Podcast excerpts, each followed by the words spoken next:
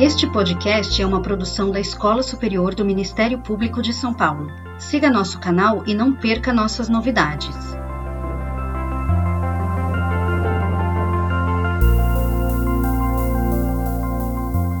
Boa tarde a todas e a todos. Eu sou o Fernando Bocalari, jornalista da Escola Superior do Ministério Público de São Paulo, e vou mediar a nossa conversa de hoje, que propõe uma reflexão sobre a visibilidade trans. Os nossos convidados de hoje são Érica Hilton, vereadora da cidade de São Paulo, negra e transvestigênero, foi a mulher mais bem votada em 2020 em todo o país e a primeira trans eleita para a Câmara Municipal Paulistana, com mais de 50 mil votos. Já começo com um aviso: a Érica vai ter que se ausentar logo depois do início do nosso evento. Daqui a pouco eu falo mais sobre isso e já passo a palavra para a vereadora. Também vamos contar com a participação de Marina Rocha dos Santos, bacharel em Direito, foi a primeira estagiária trans do MPSP a usar o nome social. Mari Fernanda Mariano, servidora aposentada do, MPSP, primeira mulher trans aposentada também pelo MPSP. E Wallace Paiva Martins Júnior, subprocurador-geral de Justiça Jurídico do Ministério Público de São Paulo. Para a gente começar nossa conversa, eu vou passar algumas informações. O Brasil se mantém na vergonhosa liderança do ranking de países que mais matam pessoas trans no mundo, de acordo com o levantamento da Associação Nacional de Travestis e Transsexuais, a ANTRA, publicado em 29 de janeiro, Dia Nacional da Visibilidade Trans. Em 2020, foram assassinadas 175 pessoas trans no Brasil, um aumento de 41% em comparação ao ano anterior. Também é importante ressaltar a profunda diferença em relação à expectativa de vida. Enquanto a média brasileira fica em torno de 76 anos, a expectativa de vida da população trans é de apenas 35 anos. Preconceito, homofobia e transfobia podem se apresentar como violência física, moral e psicológica, e ainda obrigam a população trans a enfrentar uma série de dificuldades, acesso à educação, saúde, mercado de trabalho e outros direitos básicos. Como a sociedade e o poder público podem contribuir para uma diminuição drástica do preconceito e da discriminação? Para debater esta e outras questões, a Escola Superior realiza este SMP Talk. Deixem seus comentários e perguntas no chat do YouTube. Vamos selecionar algumas para serem respondidas pelos nossos convidados. Em apenas uma semana, aconteceram três ataques a parlamentares trans além das co-vereadoras Caroliari e Samara Sócidas, a nossa convidada de hoje, Érica Hilton, sofreu graves ameaças. Por conta desse fato, ela não poderá ficar durante todo o evento, pois precisará participar de uma reunião agendada urgentemente pelo Poder Legislativo Municipal com o objetivo de cuidar da segurança da vereadora. Érica, eu quero agradecer imensamente sua disposição em participar é, do nosso evento. Mesmo com a agenda cheia, você concordou em nos dar uma palavra inicial. Érica, qual a importância de eventos como o de hoje para a visibilidade trans? Obrigada, Fernando. Obrigada à doutora Ana pelo convite, doutor Paulo. Quero cumprimentar a Marina, a Mari, as pessoas trans que estão participando dessa live. Dizer que fico muito feliz em ver esse tipo de iniciativa partindo do Ministério Público para que nós possamos avançar no debate de gênero, sexualidade, raça debates tão, são tão caros para nós também na esfera do judiciário, que eu sinto e é que tem um certo atraso, que tem um déficit na, na figura dos agentes, na compreensão da gravidade destas temáticas. Então, eu fico muito feliz mesmo de poder estar aqui e mesmo com a agenda cheia e corrida e tendo que fazer uma fala muito breve, porque já estou atrasada por outro, por, por outro evento, quero falar um pouco da importância dessa atividade e como essas atividades, se somadas às demais atividades que ocorrem, porque o combate às violências estruturais e estruturantes da nossa sociedade, ela não se dá a partir de uma ação unilateral ou de uma ação específica.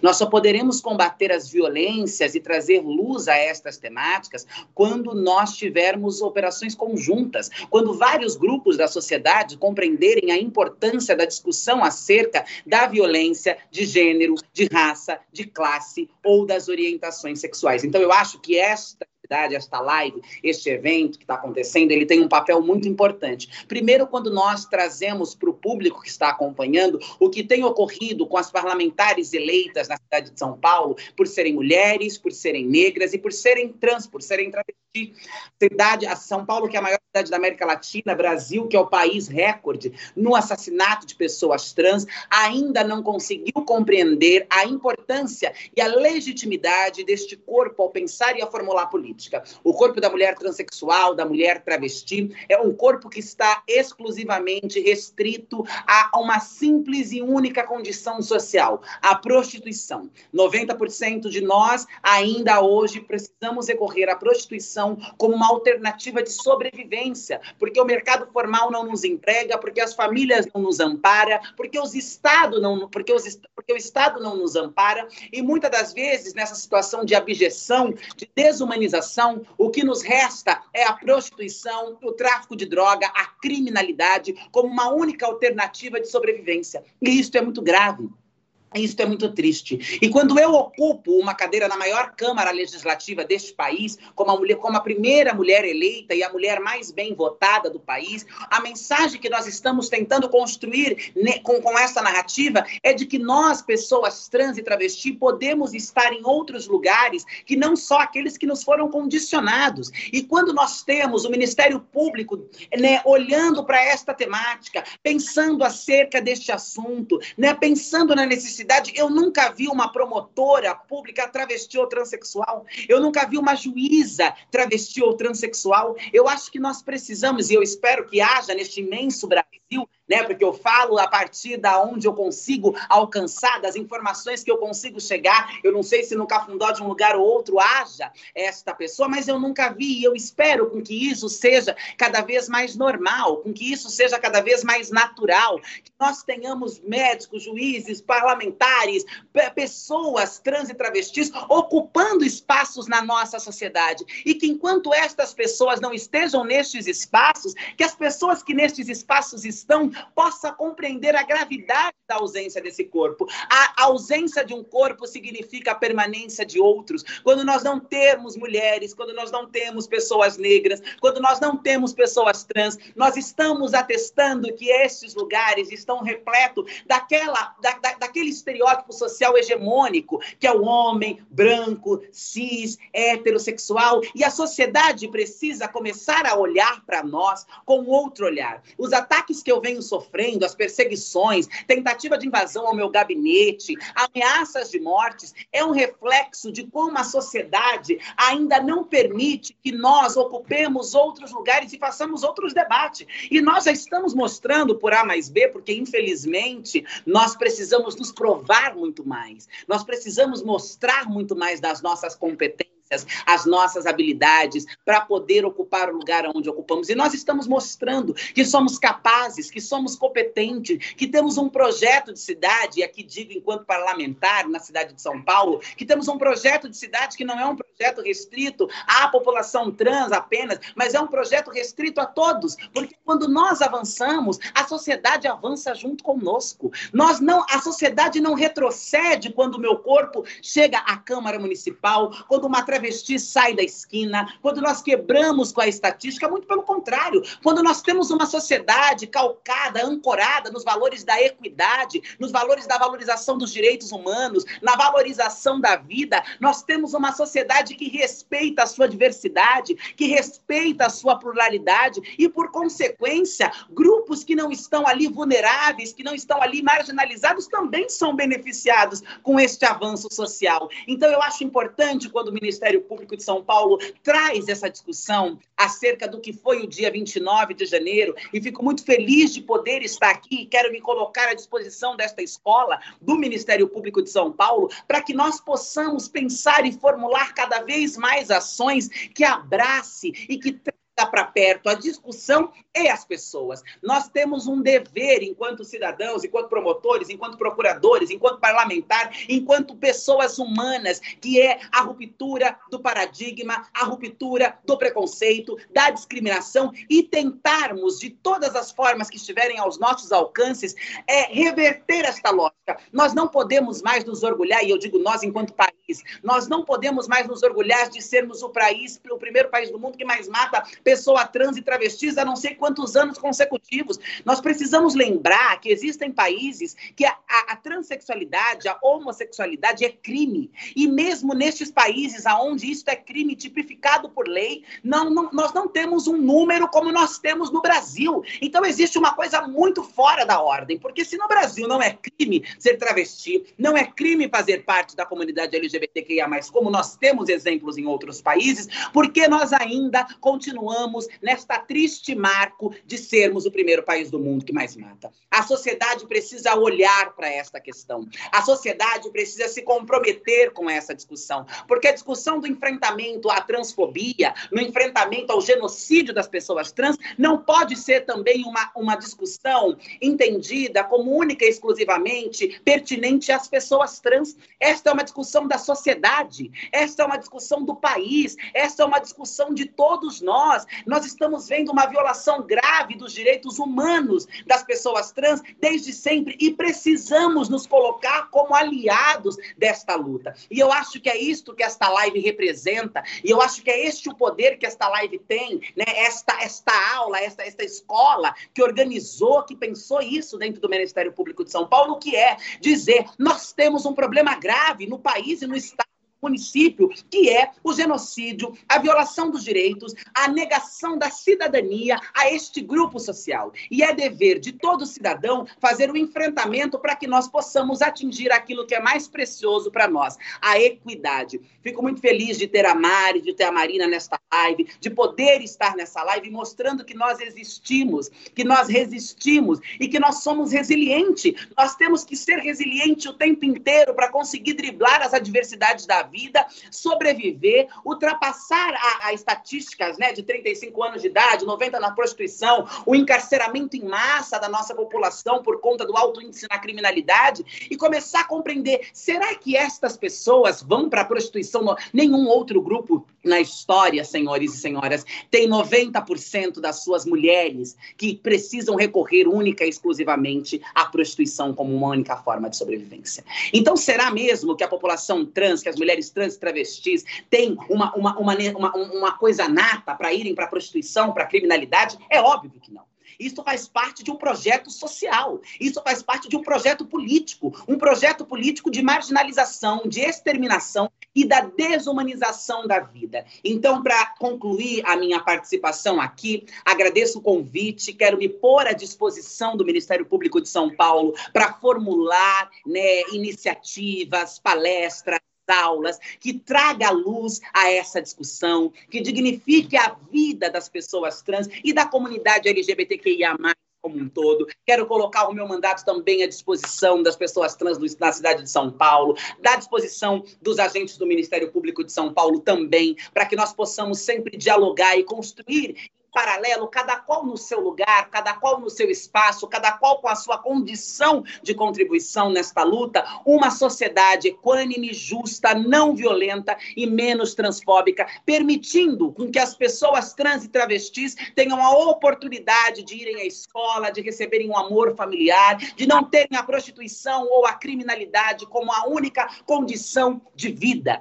É disso que nós estamos falando, é isso que precisamos romper e é este este novo modelo de sociedade que nós queremos construir. Uma sociedade que caibam todos, não só as pessoas trans, porque nós não vamos excluir ninguém da sociedade. Nós queremos ser inseridas na sociedade. Nós queremos que a sociedade nos enxergue enquanto pessoas sociais, enquanto pessoas humanas que vivenciam essa sociabilização e nos respeite na nossa diversidade e na nossa pluralidade. Nós sabemos que a diversidade e a pluralidade é um pilar fundamental para a democracia. Quando nós nós, parlamentares, sofremos esses tipos de ataque por sermos quem somos, não se trata de direita ou de esquerda, não se trata de grupo A ou de grupo B, se trata de um ataque direto à democracia, se trata de um ataque direto à Constituição, e nós precisamos fazer valer esta Constituição que foi legitimada em 88 e que é o nosso maior bem enquanto Estado, enquanto sociedade, que tem sido brutalmente atacada, seja ela enquanto Constituição ou seja ela nos ataques que nós, parlamentares, parlamentares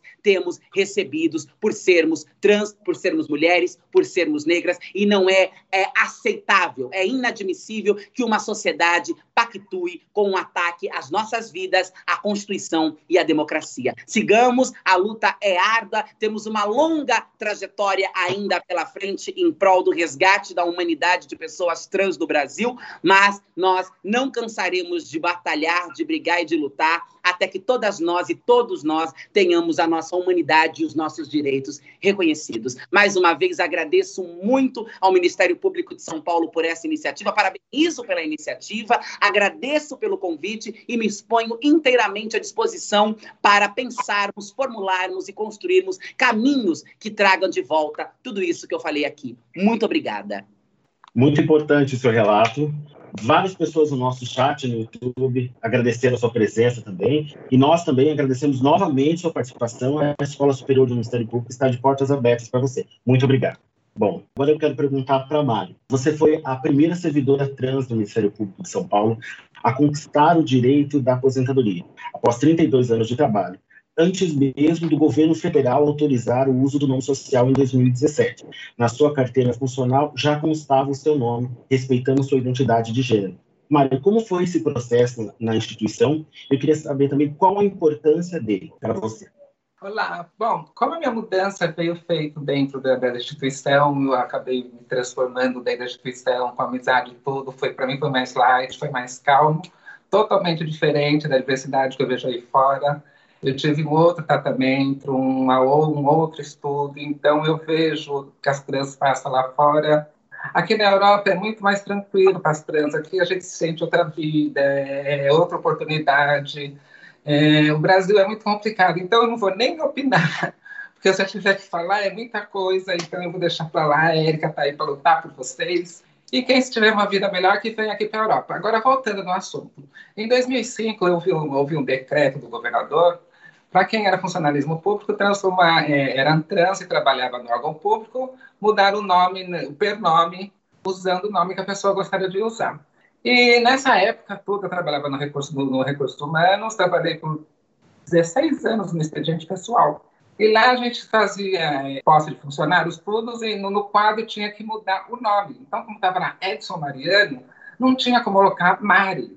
Então, teve que movimentar o, CETIC, todo mundo, amigos da gente, se reuniram tudo e colocaram meu nome como nome como Mari. Então, através desse decreto, eu comecei a usar o meu crachá como Mari Mariano. E isso me ajudou bastante, porque eu saía né, com os barzinhos com as minhas amigas, e onde mulher não pagava, eu tinha que apresentar o RG. Aí ficava lá, Edson Mariana, aí me olhava e falei, pá!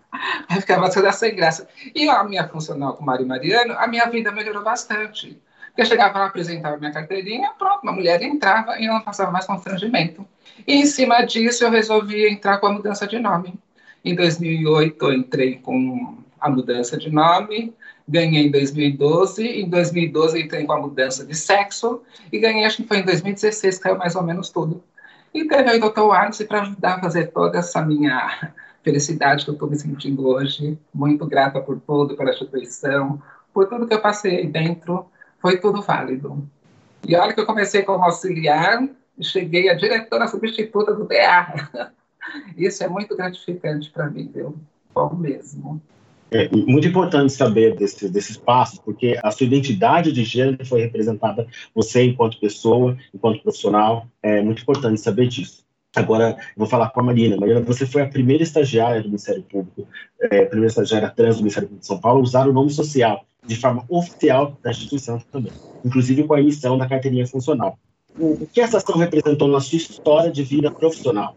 E eu também gostaria, assim, emendando a pergunta, gostaria que você falasse um pouco do seu relato pessoal, da sua rede de apoio, como foi o suporte de familiares, amigos, nesse processo de ser reconhecida como Marina. Bem, vamos lá. Ser a primeira pessoa trans a utilizar o nome social no crachá foi uma surpresa enorme para mim. Eu passei um longo processo, a minha transição veio aos poucos, e eu considero que até hoje eu estou transicionando, porque a nossa identidade está sempre evoluindo. Eu preciso começar desde o início. Em 2019, comecei a hormonioterapia. Foi meu, meu, praticamente meu primeiro passo. Era conhecida como Marina, mesmo não tendo os documentos retificados. Fui atendida pela doutora Glaucia da UBS Santa Cecília, uma pessoa maravilhosa, uma profissional ótima, que tem muita humanidade, que trabalha com pessoas trans faz anos. E logo depois veio a, questão do nome social de finalmente mudar. Eu tomei um tempo para me pensar durante as férias de 2019. Aí, inicialmente eu tinha muito medo. pessoa trans tem medo de transfobia inicialmente, porque você sempre tem essa dúvida se as pessoas vão não gostar mais de você, vão te rejeitar, vão deixar de te amar, familiares, amigos. E eu sempre estava com isso na minha cabeça, tanto que a transfobia internalizada era algo que as pessoas trans e eu tivemos que lutar diariamente, tenho que lutar diariamente, não só de fora, mas a internalizada também. Então, comecei a falar com pessoas do Ministério Público, analistas, durante a Copa, almoço, como demonstrou-se um ambiente muito agradável, começamos esses assuntos, a falar sobre gênero, identidade, me senti mais aberta para falar sobre isso, abrir para algumas pessoas, aos poucos minha identidade foi saindo, aos poucos eu fui finalmente podendo colocar a Marina para o mundo, e logo chegou quando eu tive a certeza que eu tinha que colocar a Marina para fora do mundo. Foi quando eu pedi a emissão da carteirinha do, com o nome social. É um gesto tão básico para mim, mas que representava tanto, porque, embora eu não tinha reticado os documentos, como eu falei anteriormente, bastava entrar lá com Marina, minha fotinha no crachá, já era demais para mim.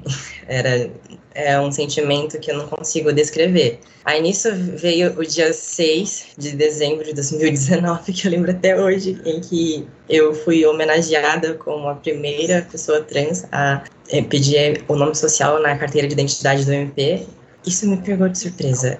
Eu fiquei maravilhada, maravilhada mesmo. Eu não esperava isso. Algo tão, para mim, que parecia tão importante, mas para mim, eu não imaginava que teria essa repercussão. Eu não imaginava que seria motivo de orgulho para uma instituição.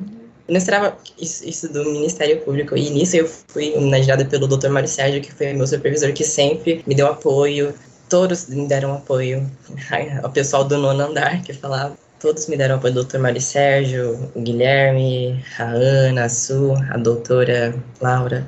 Eu fico maravilhada com isso. E, embora no ambiente de trabalho foi algo que eu não esperava, que no caso que eu fui bem aceita, eu fui ouvida, eu fui amparada. Familiar é sempre difícil. Familiar é sempre difícil porque é, é, algo novo, é uma pessoa que você sempre conheceu desde pequena, sempre tratando de um jeito e as pessoas têm uma certa resistência para mudar o tratamento, para mudar, para falar o um nome diferente, para falar o, o pronome diferente. Eu sempre pude contar com a terapia também. Tive o privilégio de contar com a terapia, eu tive o privilégio de contar com um ambiente de trabalho bom, tive o privilégio de ter familiares que me escutavam, apesar de não me entenderem a questão da transgeneridade, tive o privilégio de que me escutaram e também de amigos que me deram todo o apoio que eu precisava. E isso é um passo importante tanto na vida profissional como na vida pessoal, porque posso falar que pessoas trans podem ir onde quiser, podem trabalhar onde quiser, vai ter um ambiente que bom. Bom para você trabalhar, bom com pessoas, bom porque tem pessoas que olham para você com cuidado e com carinho. E foi isso que eu passei no MP. É muito bom. Eu lembro dessa, lembro dessa homenagem ao Ministério Público, do vídeo, de quando é, você foi entrevistada, eu senti um pouco disso também, representatividade e respeito. Eu queria eu falar agora com o doutor Wallace. Após a alteração do nome do registro civil e do gênero, mulheres transgênero têm o direito de se aposentar com as mesmas regras estabelecidas para as mulheres cisgênero. A servidora Mari Mariana, nossa convidada de hoje, teve esse direito garantido por conta do parecer feito pelo Subprocurador-Geral de Justiça, Wallace Paiva, também nosso convidado de hoje. Doutor Wallace, como você defendeu a concessão desse direito no parecer e acredita que esse entendimento está sendo pacificado? Boa tarde a todos. Fernando, muito obrigado. Olha, eu estava até conversando outro dia com uma gentil amiga, doutora Silvia Chaquian, ela falou: O que, que você vai falar, Wallace? Eu vou falar o seguinte: o que eu sempre fiz na vida. Eu sempre tive sensibilidade em tudo que eu fiz. Porque, afinal, todos nós somos seres humanos. E se a gente não colocar o direito em favor do homem, em qualquer tipo de relação que haja, e homem aí no sentido mais amplo, né, ser humano, né, melhor dizendo, ser humano, de que, que serve o direito? Não vai servir de nada. E durante toda a minha carreira e durante a minha preparação na faculdade, eu sempre levei em consideração o sentimento. Sentimento, aliás, sentença, vem de sentimento. É algo que se sente. Então, no caso da Mari, eu acho que eu vi, eu acho que uma vez, logo depois de eu ter dado parecer, Mari, alguém me falou, é essa daí. Aí eu falei assim, ah, tá, entendi. Você passou por mim pelo corredor, a gente acho que nem se olhou, tal, etc. É, Para variar, eu devia estar com aquela cara amarrada de sempre, né? E eu falei assim, olha, Isabela, Luciene são colegas de faculdade, celebraram, gostaram muito, tal. Mas, gente, eu acho que se eu me preparei para alguma coisa, é, foi para situações como essa. Tive sorte, lembra, Isabela? Nosso, o meu professor no noturno de Direito Civil era o Rui Matraca, o Rui Geraldo Camargo Viana, que na década de 70, Paulinho conhece bem ele, na década de 70 ele tinha dado, naquela época, uma a, averbado, determinada averbação da mudança de sexo é, de uma pessoa. Também passou de homem para ser mulher. Aquilo, e a sentença dele, óbvio, foi caçada na década de 70, né? Mas aquilo sempre ficou comigo, né? Guardado. E, e veja só que curioso, né? Eu, aquilo que o meu professor me ensinou na década de 80 na faculdade, eu pude aplicar no século 21 né, na década de 10, né, é, foi aquela caso da Mari. Mas antes disso mesmo, eu estava me lembrando que na questão do nome social, eu era assessor do, do Nilo, que era subprocurador-geral, e, e influenciei muito na questão do nome social. E foi uma proposta, eu não lembro de quem que foi, Paulo, quem era o diretor-geral, né? Não sei se era eh, subprocurador institucional, se era você, eu não lembro quem foi que trouxe essa pauta. E, e eu falei, isso é muito bem-vindo. E no caso da Mari, eu também quero ressaltar uma coisa. O doutor Ismânio, imediatamente, eu não falei nada com ele a respeito do assunto. Mas doutor Ismânio, eu conheço ele muito bem. Ele, imediatamente, ele aceitou o meu parecer. Eu acho que esse parecer, ele foi bom internamente no Ministério Público para afirmar aquilo que a gente fala em direito administrativo de uma jurisprudência administrativa. Quer dizer, os outros casos vão seguir a mesma razão. E eu sempre disse, se fosse o contrário, se fosse uma mulher que tivesse é, a, assumido a identidade, digo falar assim, assumido, né? Eu não sei se está certo, mas tivesse adotado, assumido a identidade de gênero de homem, o parecer seria o mesmo, ele iria aposentar com as regras como homem. Agora, quem sou eu para dizer aquilo que a Mari já era? Eu não podia dizer o contrário. E eu me baseei, principalmente, Fernando, no, na jurisprudência da Suprema né, do Tribunal Inglês, eh, que foi reformulada pela, pelo Tribunal Europeu, tá? que foi contra, porque o Tribunal Inglês foi contrário, e, e o Tribunal Europeu foi, em grau de recurso, foi favorável, e principalmente pelo apoio de três pessoas, que eu faço questão de registrar. A minha mulher, Andréia, é engenheira, advogada e ativista de direitos humanos nessa área. Isabela conhece ela muito bem. Dos meus dois filhos, o Pedro Henrique e da Ana Luísa. Ele é advogado e ela médica. Eles me ensinaram a não ser preconceituoso, porque as pessoas da minha época, a maioria delas, nasceram no preconceito, foram criadas no preconceito. E o preconceito, ele é antitético ao, ao direito direito não compactua com preconceito. Então, se no passado o direito é instrumento de dominação, eu posso dizer que hoje ele é instrumento de conciliação. E a conciliação faz permitir os iguais, mesmo que eles tenham diferenças, pois o que nós devemos aprender é saber conviver com as diferenças. É assim que se dedica à igualdade. Então, os meus filhos e a minha mulher, eles foram muito úteis nisso. Minha mulher me cedeu toda a literatura para que eu preparasse o parecer no caso da Mari. Ela, dos estudos que ela teve, aliás, ela tem até grau de especialista em direito nessa área, e os meus filhos, na minha vida social, mudaram, mudaram muito, me eh, influenciaram a pensar, a ver as coisas de modo diferente. Então, a eliminar, é claro que eu estou ainda, já que a Marina diz que está em, em transição, Eu também estou em transição. Também estou em transição. E acho que é sempre bom a gente sempre estar em transição, porque eu acredito que a vida é um processo.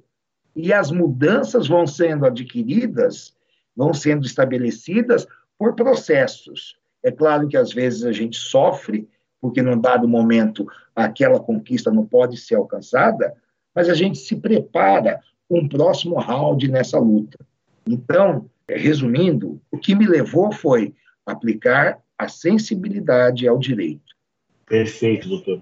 Agora eu quero fazer, falar com a Mari, fazer uma comparação. Né? Apesar de faltar muito para que a transfobia seja erradicada, alguns países apresentaram dados positivos, como é o caso de Portugal, país onde você vive atualmente de acordo com a ILGA, né, uma associação portuguesa de apoio às pessoas LGBT, uma série de leis foram criadas nos últimos anos que possibilitaram uma redução de violência é, e inclusão social. Mari, esse foi um fator na sua mudança do Brasil para Portugal e como é a sua percepção é, em relação à discriminação e ao preconceito nesses dois países?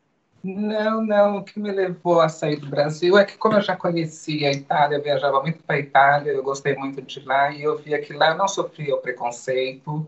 Por ser trans, andava na rua normal, e no Brasil eu sofria muito. E isso eu já imaginava, vou morar na Europa. Mas eu não sabia sobre as leis daqui e como, como funciona.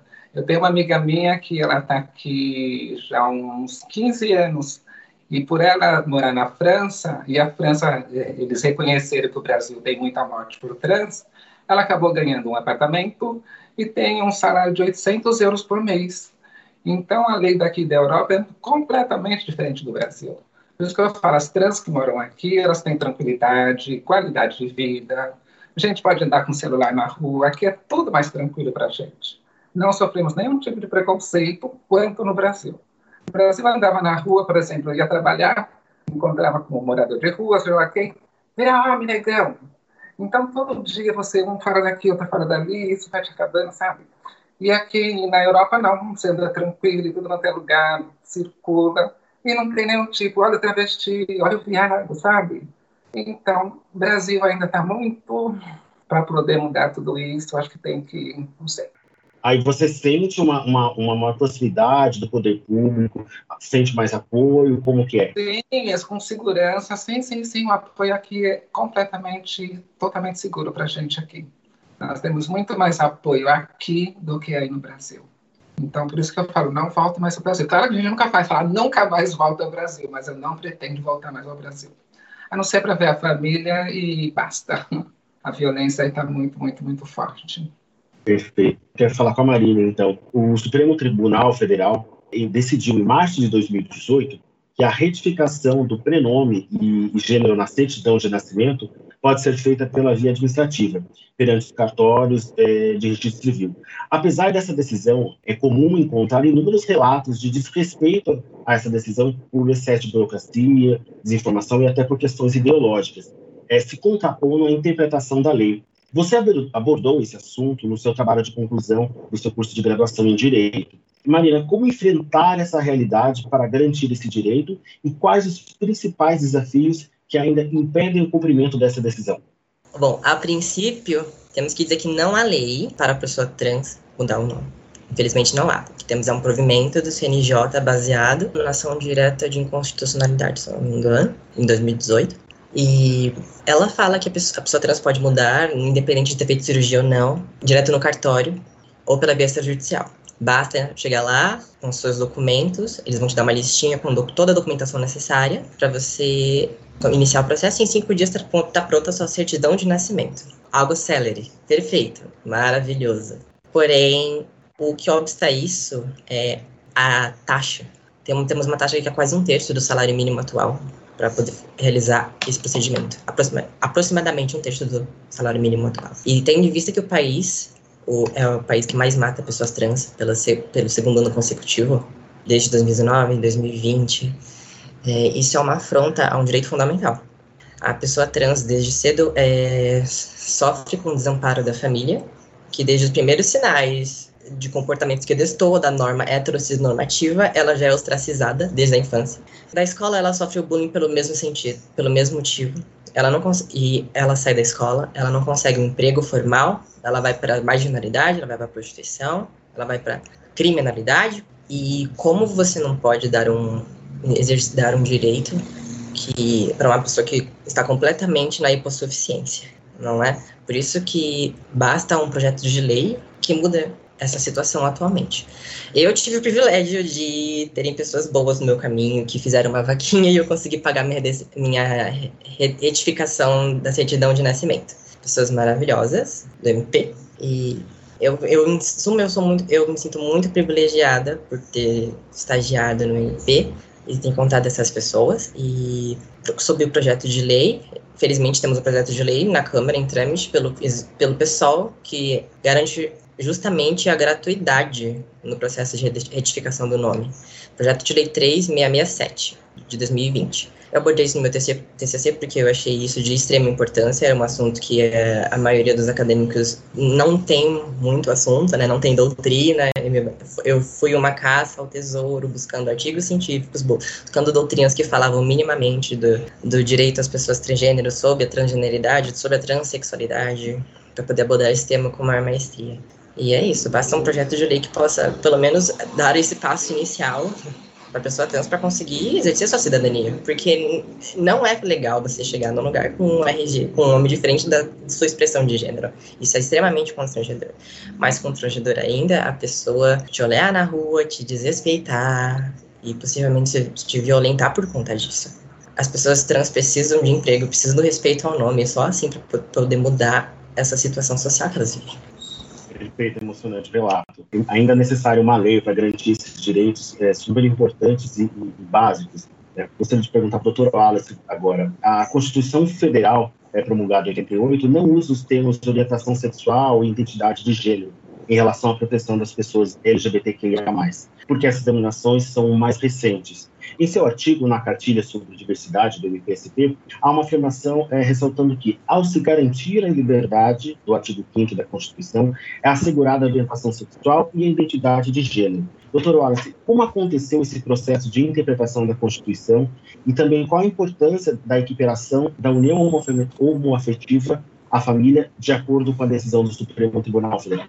Ok, Fernando. Eu quero falar para aproveitar pegar um gancho aqui, falar para Marina. Talvez seja o caso de estudar, no caso da lei da taxa, né, da taxa né, que se paga pelo serviço, de estudar eventualmente uma omissão parcial para fins de ação de inconstitucionalidade por omissão. É uma coisa a se pensar.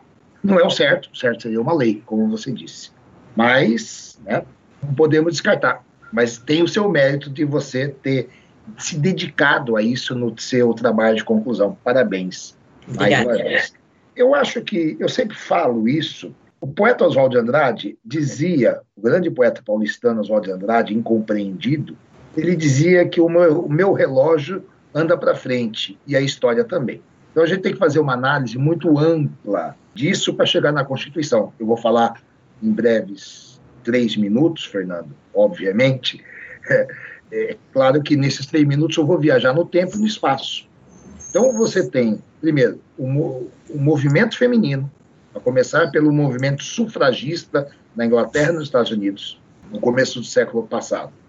Depois você vem o grande movimento feminino, que é da década de 60, que é identificado, vai, vamos dizer assim, da liberdade sexual esse movimento foi o momento propício, o ambiente propício, para virem outros movimentos de outros setores que são, entre aspas, minorias, e eu sempre digo isso: minoria é um conceito que não é quantitativo, é qualitativo, é de hipossuficiência em face de direitos.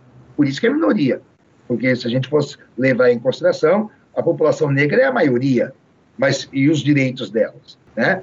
Mas, então, nós temos lá o movimento nos Estados Unidos, principalmente com aquele vereador Milk, é, acho que, se não me engano, na década de 70, foi morto no exercício de seu mandato por preconceito, por um colega de, de Câmara, né, digamos assim, nos Estados Unidos, de Câmara Municipal. Depois veio isto, eh, se espalhou pelo mundo inteiro, Europa, tal, etc.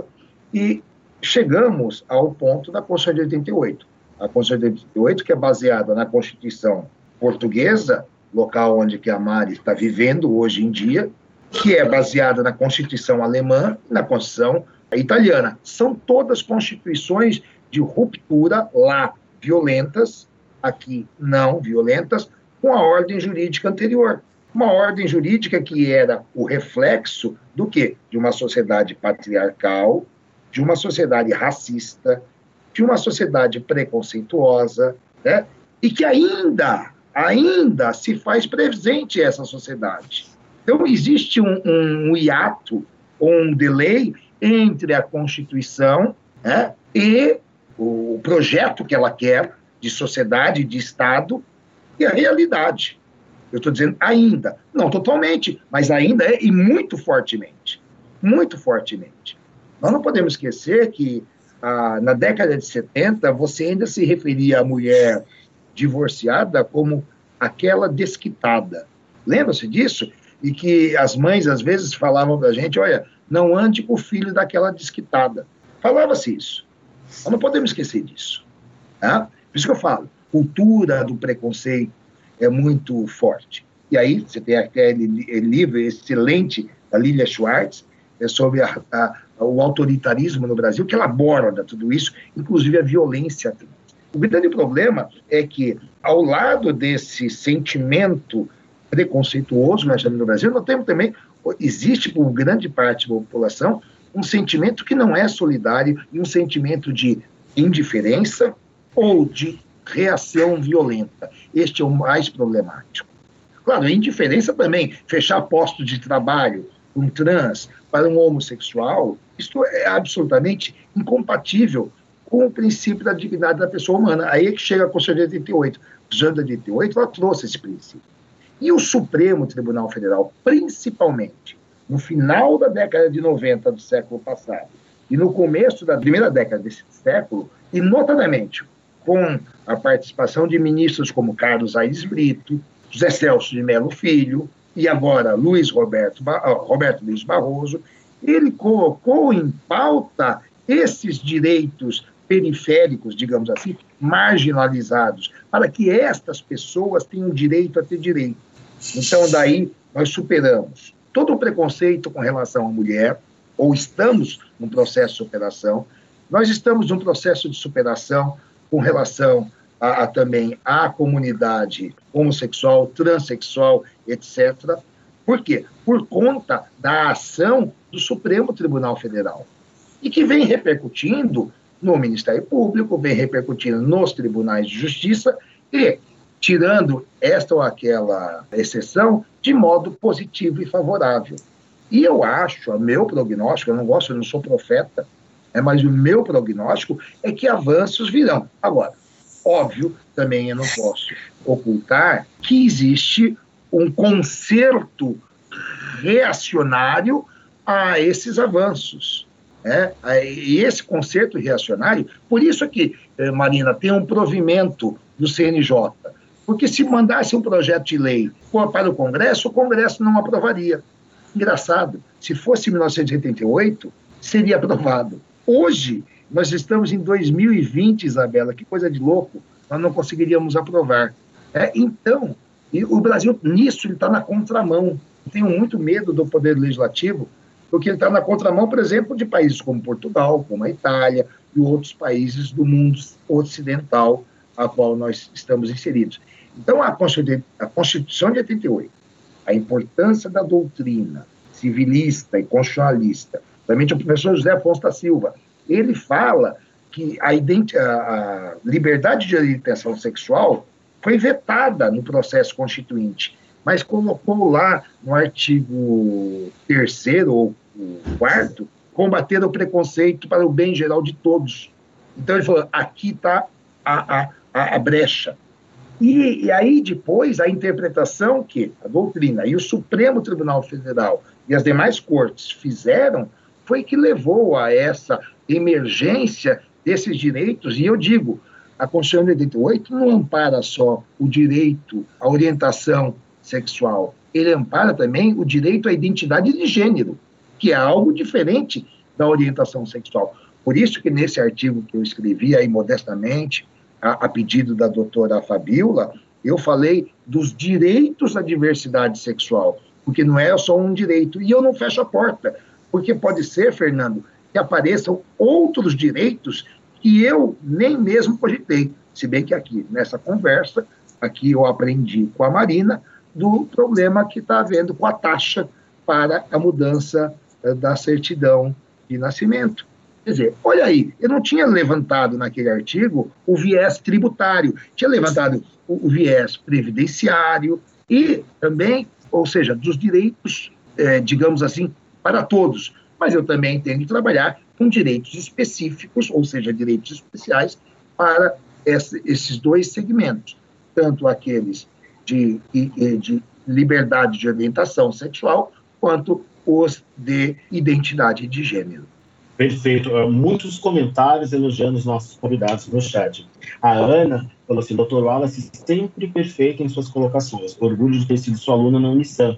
Assumir o nosso preconceito e a necessidade de desconstruí-lo é o primeiro passo para evoluirmos. Mas eu não sou perfeito em nada, não, viu? Eu sou um ser imperfeito. A minha mulher diz que eu sou imperfeito o dia inteiro. Ah, mas fez um excelente relato para a gente, muito bom é, saber disso. A, a José Azevedo falou que emoção nessas narrativas, percebe-se o quanto são carregadas de dor, apesar das conquistas coletivas e individuais. É desumano tanto a violência contra essas pessoas. Quero aproveitar para fazer uma pergunta do chat aqui para a Marina. Quem perguntou foi o Guilherme Roberto Guerra. Ele falou: gostaria de perguntar para a Marina sobre como ela vê o mercado de trabalho para trans agora que ela está formada. Há iniciativas para pessoas trans?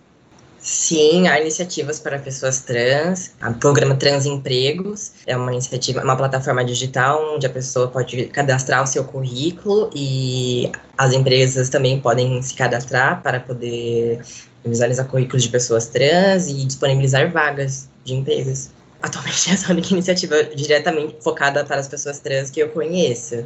E é, já me inscrevi, já tive colegas que conseguiram empregos por essa, plataforma, é muito eficaz e amplamente divulgada por diversos escritórios, diversas empresas, e é, é bem importante. Excelente. É, doutor Alves, eu quero aproveitar esse gancho, o senhor comentou sobre a pergunta anterior, sobre o Congresso. O Brasil já lidera por anos consecutivos, como, como falamos no começo desse talks, o ranking do país que mais mata pessoas trans no mundo mesmo com muitos dados omitidos até negligenciados. Mesmo assim, algumas associações trabalham arduamente para que a violência ainda não seja mais invisibilizada. Diante dessa violência, alguns países, como a Alemanha e Portugal, criaram leis que garantem a identidade de gênero.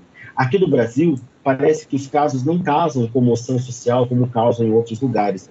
O que ainda falta para sensibilizar a sociedade civil e os parlamentares no sentido de garantir esses direitos? E quais políticas públicas ainda precisam ser implementadas? Eu acho que toda aquisição de direitos ou reconhecimento de direitos depende de luta. Eu não estou me referindo à luta armada, eu estou me referindo à mobilização. Então, é, é trabalho de formiguinha, de conscientização da sociedade, aproveitando espaços para divulgação da necessidade de inclusão.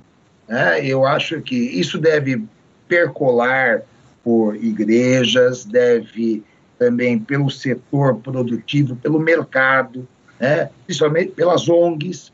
Você imagina, por exemplo, o, o gesto que isto gera, né? como já aconteceu entre nós, uma empresa inclusiva em suas propagandas comerciais, em rádio e televisão, não vou dizer o nome de empresa, ela fez, foi criticada, mas o, ela teve maior número de vendas do que se fizesse o contrário. Eu acredito muito nisso, na mobilização, na, quando o, o, a comunidade negra boicotou o transporte coletivo discriminatório nos Estados Unidos, isso fez uma mudança de concepção. Então, é preciso luta, é preciso luta, como foi a luta das mulheres como é a luta de outros setores que precisam. Então, cativar, mostrar os benefícios para a, para a sociedade que advém disso.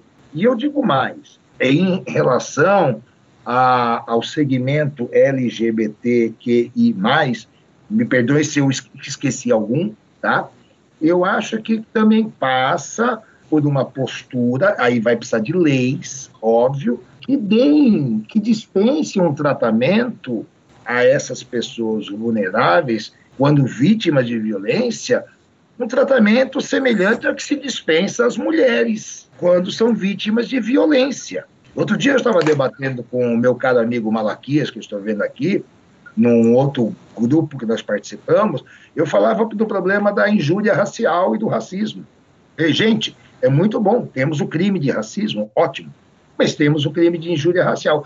Mas a maior parte dos casos vira injúria racial. Aumentemos a pena da injúria racial. Podemos dar à injúria racial também o mesmo tratamento que foi dispensado às mulheres vítimas de violência na Lei Maria da Penha. Então, é, é, é preciso colocar essa pauta. Mas para colocar essa pauta, é um trabalho de conscientização da sociedade. Eu vou dizer para vocês uma coisa. Eu vou fazer 56 anos de idade, eu não sei mais que ninguém, tá? Mas eu vou dizer para vocês uma coisa. As mudanças ocorrem por causa da pressão forte da sociedade. Quem são os fortes na nossa, nossa sociedade? São os empresários, são os detentores do poder político e econômico.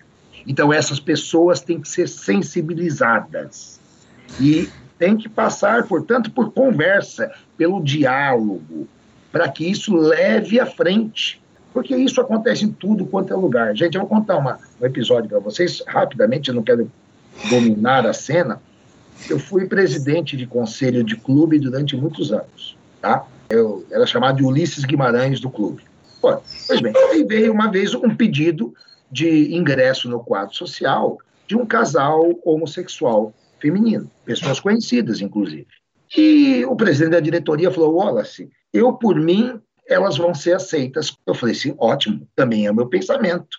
Pois bem, nós fizemos isso, algumas pessoas não gostaram, é, etc. Tal. Eu falei assim: mas qual seria a diferença? Se cada uma comprasse um título patrimonial, haveria diferença?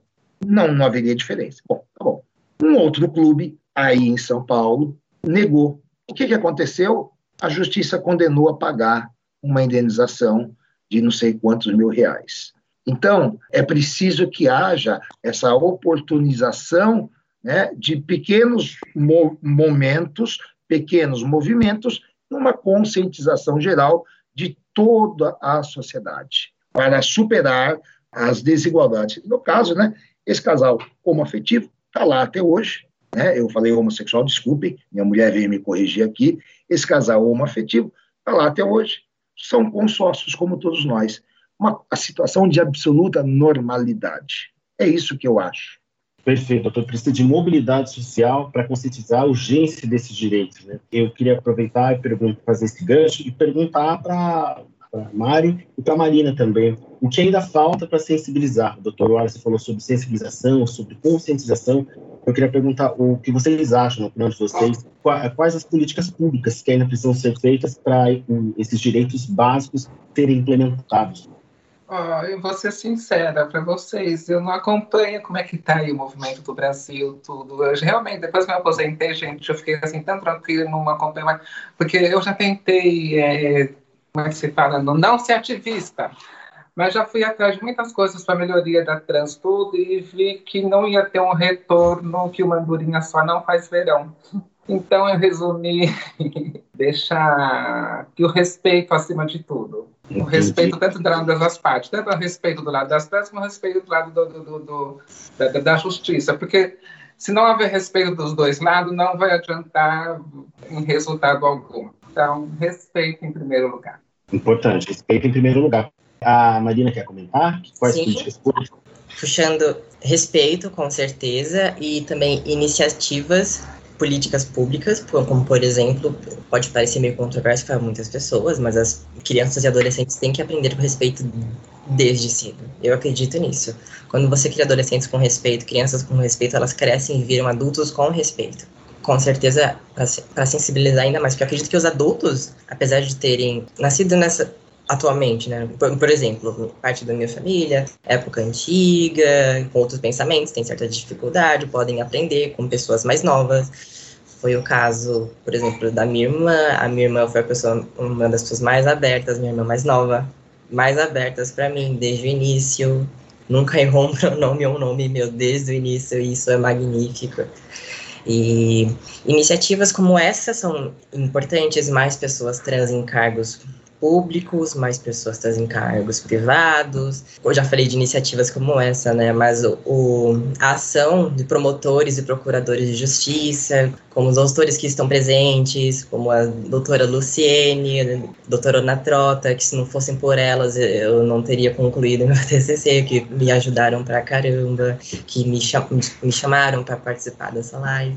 Eu acho que uma conscientização geral seria o essencial, uma conscientização com respeito, com a gente é, é, igual, a gente é igual, buscamos somente ser, sermos tratados com respeito. É, a equidade ainda está por vir, é um caminho muito, muito árduo, precisamos de leis que nos amparem, precisamos do direito de estudar, do direito de trabalhar, do direito efetivo da nossa autonomia e identidade de gênero, e direito à vida principalmente. Perfeito. Agora tem uma pergunta do nosso chat no YouTube que eu queria fazer para a Mari e para a Mariana também. É uma pergunta bem específica, assim. A Jaque Santana diz: preciso trocar meu nome nos documentos. Já uso o nome social na faculdade e trabalho, mas é, não sei por onde começar com tanta certidão que existe. Você ah. tem alguma dica, algum processo para passar? Diga a ela para procurar o Dr. Paulo Iliotti. Ele vai resolver o problema dela. Passa meus dados para ela, que eu ajudo ela. Meu contato. Ah, ela está ouvindo a gente. Ela já vai anotar agora, já entendeu, vai conversar com a gente. E a Marina quer comentar? O comentário da Mari foi bem bacana. Acho que eu não tenho uma outra dica melhor que essa, um contato direto com o doutor Paulo. E... Podem me procurar em todos vocês, que eu dou contato deles, vai ajudar muito vocês. Ah, sim, perfeito. Porque é realmente uma burocracia. Tem a certidão dos tabelionatos, que são 10 certidões, se não me engano, 10 certidões de todos os tabelionatos da cidade de São Paulo. No total, dá mais ou menos 130 reais. Mais a taxa do processo para iniciar. É um, é um, absurdo. Não dá. É um absurdo. Não dá. É. Dica melhor do que ter associação com o doutor, do doutor Paulo é melhor Perfeito. É, eu queria falar de uma pergunta para o Dr. Wallace agora, uma pergunta é, bem técnica. Nos registros de violência, não há qualquer classificação da vítima segundo sua orientação sexual ou identidade de gênero.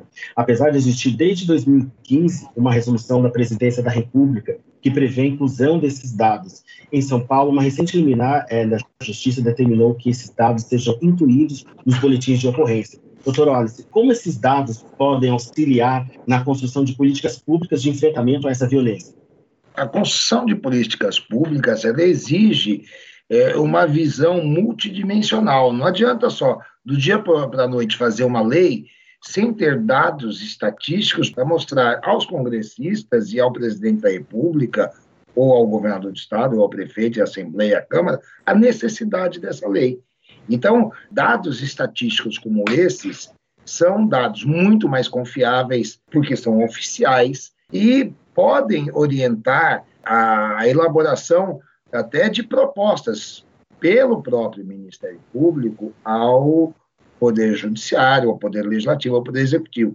Aqui no, no Brasil, nós não temos o, o, que há na Itália, por exemplo, não sei em Portugal, Mari, mas na Itália, a abertura do ano judiciário, o Procurador-Geral da República, ele faz o seu discurso na Suprema Corte Italiana, esqueci o nome agora, e ele propõe ao presidente da República ali presente e ao primeiro-ministro quais as novidades legislativas que o Ministério Público julga adequadas.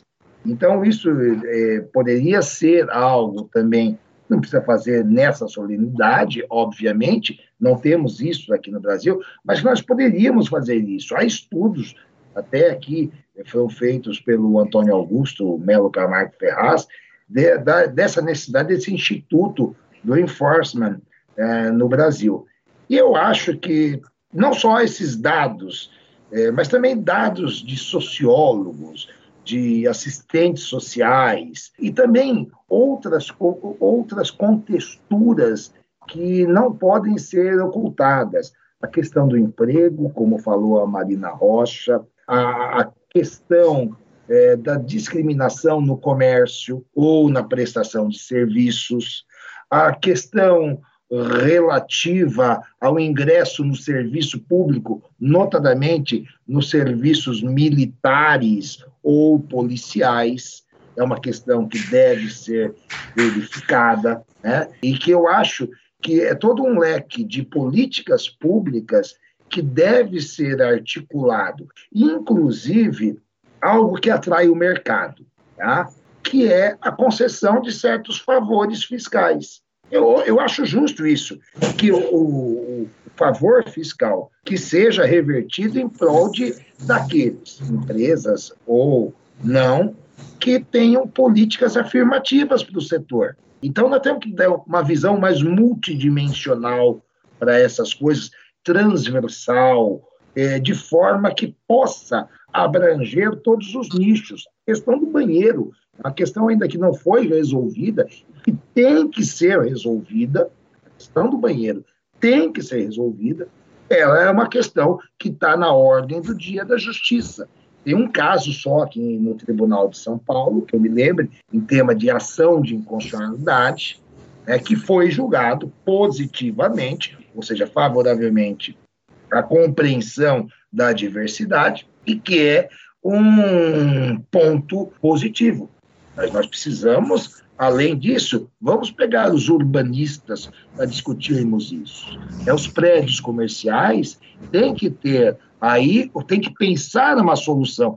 Certo, excelente. Eu tenho uma, tenho uma outra pergunta do, do chat aqui. Na verdade, a doutora Luciene Mendes, ela uma informação para as perguntas anteriores soube hoje que a Prefeitura Municipal de São Paulo fez um convênio com os cartórios para facilitar esse processo. Sugiro a quem não tenha como pagar pelas certidões que procure. Luciane Mendes, da Coordenação de Políticas para é, LGBTI.